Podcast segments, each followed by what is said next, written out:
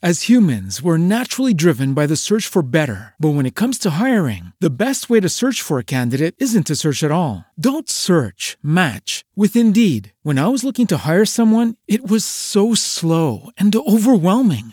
I wish I had used Indeed. If you need to hire, you need Indeed. Indeed is your matching and hiring platform with over 350 million global monthly visitors, according to Indeed data, and a matching engine that helps you find quality candidates fast. Ditch the busy work. Use Indeed for scheduling, screening, and messaging so you can connect with candidates faster. And Indeed doesn't just help you hire faster. 93% of employers agree Indeed delivers the highest quality matches compared to other job sites, according to a recent Indeed survey. And listeners of this show will get a $75 sponsored job credit to get your jobs more visibility at Indeed.com slash podcast. That's Indeed.com slash podcast. Terms and conditions apply.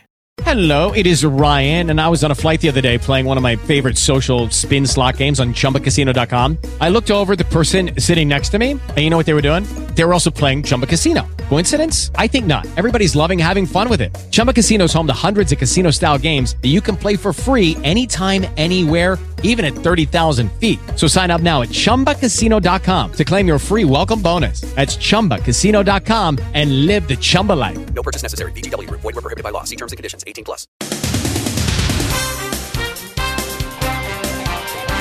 São 7 horas e 29 minutos, 7 e 9, 7 e 29, fixação, né, Calinha? Que fixação, gente. Grande música da Paula Toller, do Kid de Abelha. É, fixação também no Senado, né, que finalmente desistiu de afrouxar as regras para os partidos para a eleição do ano que vem, mas, mas, mas, sempre tem um mais. Pode ter um aumento no fundo eleitoral. Daqui a pouco a gente voltar a conversar sobre esse assunto com o nosso Rodrigo Orengo em Brasília.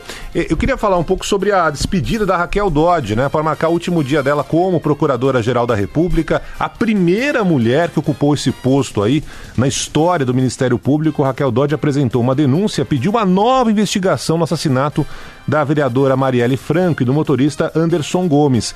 A novidade da denúncia apresentada pela Raquel Dodge é o nome do Domingos Brazão, conselheiro afastado do Tribunal de Contas do Estado do Rio de Janeiro.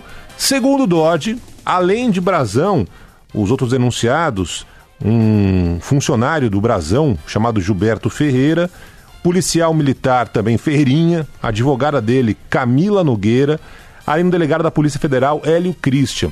Segundo a procuradora, todos esses denunciados, no último dia em que ela esteve à frente do Ministério Público como procuradora-geral, participaram de uma encenação que teria dificultado as investigações para descobrir os reais assassinos do caso Marielle. O Domingos Frazão, conselheiro do Tribunal de Contas do Estado do Rio de Janeiro, Dodge diz que ele teria usado a estrutura do gabinete mais os contatos que possuía na Polícia Civil, na Polícia Militar, na Polícia Federal para engendrar uma simulação desvirtuando o rumo da investigação por mais de um ano. Brazão já é réu numa outra ação do Superior Tribunal de Justiça, numa operação que apura fraudes do tribunal. Ele está afastado por causa também de investigações da Lava Jato, corrupção passiva, lavagem de dinheiro, ou seja, aparentemente não é mesmo flor que se cheire. Mas o fato é que nesse caso todos negam as acusações, inclusive o delegado da Polícia Federal, Hélio Christian, disse que é o maior absurdo ter seu nome envolvido em um crime bárbaro como esse.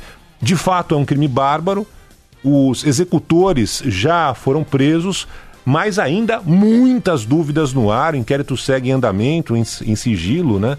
E ainda muitas perguntas estão no ar. E agora, essa última cartada da Raquel Dodge simplesmente denunciando o Brasão e pedindo que o caso seja federalizado, ou seja, que a investigação passe para a Procuradoria em Brasília, para a Polícia Federal em Brasília.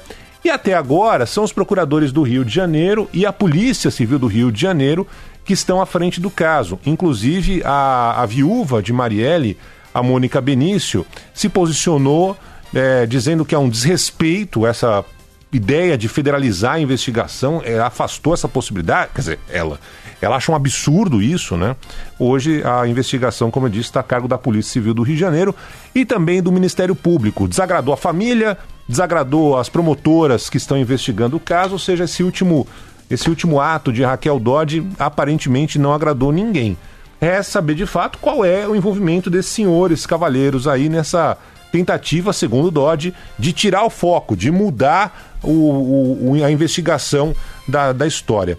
Quem assume agora o lugar de Raquel Dodge é o subprocurador Alcides Martins, de forma interina, até que o escolhido por Bolsonaro, o subprocurador Augusto Aras, passe pela sabatina e tenha seu nome aprovado no Senado, o que deve acontecer. Não deve ter nenhuma dificuldade o Aras de ter o nome aprovado no Senado. Assim como o Dodge, que está deixando o cargo debaixo de muitas críticas, o, os próprios procuradores entendendo que ela foi muito omissa, lenta em algumas apurações, principalmente envolvendo a Lava Jato, a grande dúvida agora nessa área, no Ministério Público, é saber como se dará o prosseguimento das investigações da Operação Lava Jato. Recentemente vimos o, o, procurador José Alfredo de Paula abandonando a coordenação da Lava Jato junto à Procuradoria em Brasília, ao mesmo tempo em que estamos acostumados agora a ver as mensagens que foram trocadas pelos procuradores de Curitiba da Vaza Jato. E essa é a questão agora. O que o novo Procurador-Geral da República vai fazer? Qual será o entendimento dele assumindo o cargo? Vai dar mais força para a Lava Jato? Vai mudar alguma estratégia? Vai seguir adiante, acelerando, apurando, vai diminuir o poder, por exemplo, dos procuradores é, que trabalham na Força Tarefa em Curitiba? O que, que ele vai fazer? No momento, a gente tem uma queda de braço, aí, uma briga do presidente Bolsonaro com o ministro da Justiça, Sérgio Moro. Então, ele vai ficar de que lado da história? Ou nenhum dos dois? Vai seguir uma linha do meio? A gente lembra sempre no passado, né, dos procuradores recentes que tivemos, um dos mais é, lembrados é aquele escolhido pelo ex-presidente Fernando Henrique Cardoso, o procurador chamado Geraldo Brindeiro, é, que ficou conhecido como engavetador geral da República, nada passava por ele. E aí, Augusto Aras vai, de repente, é, varrer para debaixo do tapete as investigações que precisam ser finalizadas, vai colocar nesse bolo também as rachadinhas feitas na Assembleia Legislativa do Rio de Janeiro, que envolvem o filho do presidente da República. Enfim, são muitas questões colocadas nesse momento que o futuro novo, sei lá, procurador vai assumir. Mesmo antes de assumir, Augusto Aras já vem sofrendo críticas do próprio núcleo bolsonarista, que não admite os elogios que ele fez no passado ao PT e não consegue entender por que o Bolsonaro escolheu Aras para o cargo. A Lava Jato continua ah, da sua forma, né? É, e teve como base principalmente as delações premiadas. Ontem, mais uma liberação de um famoso aí, personagem da Lava Jato, teve papel fundamental, inclusive, na condenação do ex-presidente Lula. Trata-se do ex-presidente da OAS, Léo Pinheiro, amigo de Lula, pelo menos até então, né? Foi solto ontem em Curitiba o Léo Pinheiro depois de ter ficado três anos preso. E aí é uma outra dúvida, né? História toda que a gente está acompanhando recente, a delação premiada. O cara vai lá, denuncia, fala lá um monte de gente que teria recebido propina, teria sido corrompido e tal, e tempos depois sai da cadeia. Foi assim com o Marcelo Odebrecht, da empreiteira Odebrecht, agora está lá voltando para a empresa ou não, tem uma, uma rusga com o pai dele. Foi assim também o que está acontecendo exatamente agora no caso do Léo Pinheiro e já tinha sido também recentemente com outro personagem importante, o Ricardo Pessoa, dono das empreiteiras UTC e Constran. Todo mundo ali com aquele adereço, tá com a tornozela eletrônica. Mas e aí, né? Três anos é um tempo suficiente? Já cumpriu ali o que tinha que cumprir? Delatou peixões mais graúdos e por isso merece deixar a cadeia? Eu confesso que tenho dúvida. Sinceramente, tenho dúvida. Mas os três principais nomes do setor privado, né? não estou falando da Petrobras, mas estou falando do setor privado. O Marcelo Odebrecht, o Ricardo Pessoa, dono das empreiteiras do TC e Constran, e agora o Léo Pinheiro, né, da OAS. Os três estão livres, leves e soltos, com a tornozeleirinha eletrônica ali, que já virou um adereço, né? O Léo Pinheiro deixou a cadeia logo depois de firmar esse acordo no Supremo Tribunal Federal, trocou a pena em regime fechado pelo uso da tornozeleira e está já na mansão dele aqui em São Paulo. Esse acordo Léo Pinheiro, que ainda não teve todos os detalhes revelados, né, é um dos maiores até agora firmados com a Procuradoria-Geral da República, tem mais de 100 anexos, envolve políticos do PT, principalmente, mas tem também ali PSDB, DEM, além de diretores, presidentes de outros países onde a OAS fez negócios irregulares.